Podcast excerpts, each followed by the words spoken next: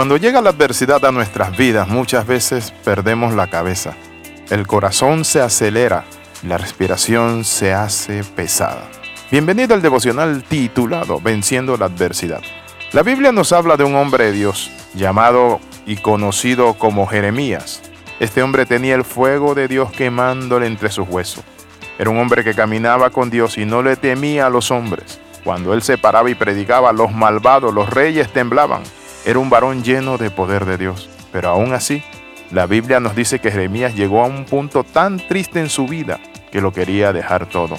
Dios le permitió a este hombre experimentar una tristeza que pocos hombres han experimentado y vamos hoy a escuchar a Jeremías.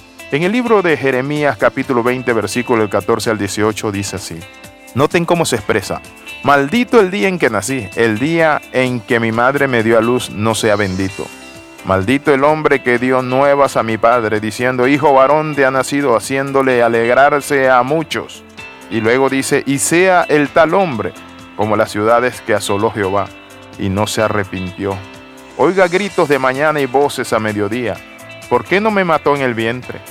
Y mi madre me hubiera sido mi sepulcro y su vientre embarazado para siempre hubiese sido ese lugar. ¿Para qué salí del vientre? Luego sigue diciendo. Para ver trabajo y dolor y que mis días se gastasen en afrenta. Cuando vienen las pruebas, los sufrimientos, las penurias, las persecuciones, las tribulaciones, entonces estas palabras no suenan. ¿No le suenan estas palabras como si salieran de la propia boca de usted? Que muchas veces dice, Señor, ¿por qué estoy en esta tierra? No quiero vivir, ¿verdad que sí? Jeremías estaba tan flaco de ánimo, estaba tan afligido que su deseo era que hubiera muerto dentro del vientre de su propia madre. Le pregunta usted en este momento, ¿ha llegado usted a ese punto en su vida? Cualquiera sea su caso, tengo que darle buenas noticias.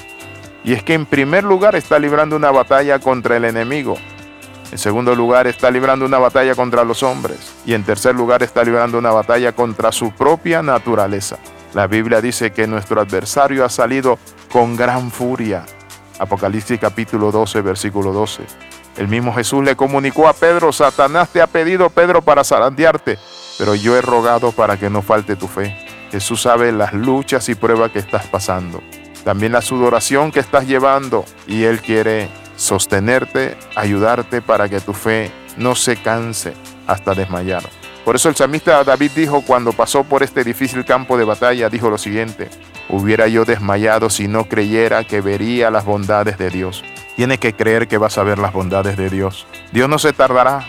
Él es tu Padre, Él te va a sacar adelante. Vas a pasar por este desierto donde te hizo tener hambre, donde te mostró muchas cosas, pero sobre todo que no solo de pan vivirá el hombre. Es en los momentos de prueba que tenemos que tomar tres decisiones.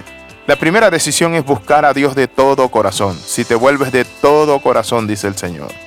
Lo segundo que debemos tomar es determinación. Es decir, si ya puse mi mano en el arado, no puedo volver atrás. Y en tercer lugar, esperar en Dios. Espera en Dios. Por eso está la palabra esperanza es esperar en Dios sin desesperarse. Entonces podríamos concluir que Dios siempre va a hacer un milagro y nos va a salvar. Quiero invitarle a orar. Padre, en el nombre de Jesús, en esta hora entrego todo sufrimiento, prueba, lucha, momento difícil que esté pasando en mi vida. Padre, declaro que este tiempo va a pasar y que después de la tormenta viene la calma. Y que en la noche es el lloro, mas a la mañana vendrá la alegría. Mi mañana está cerca. Declaro, Señor Padre Santo, en tu palabra, que tú me defenderás y me sacarás a lugar espacioso. En el nombre de Jesús, amén y amén. Confía en el Señor, escríbanos al más 502 42 45 60 89. Le saluda el capellán internacional Alexis Ramos. Nos vemos.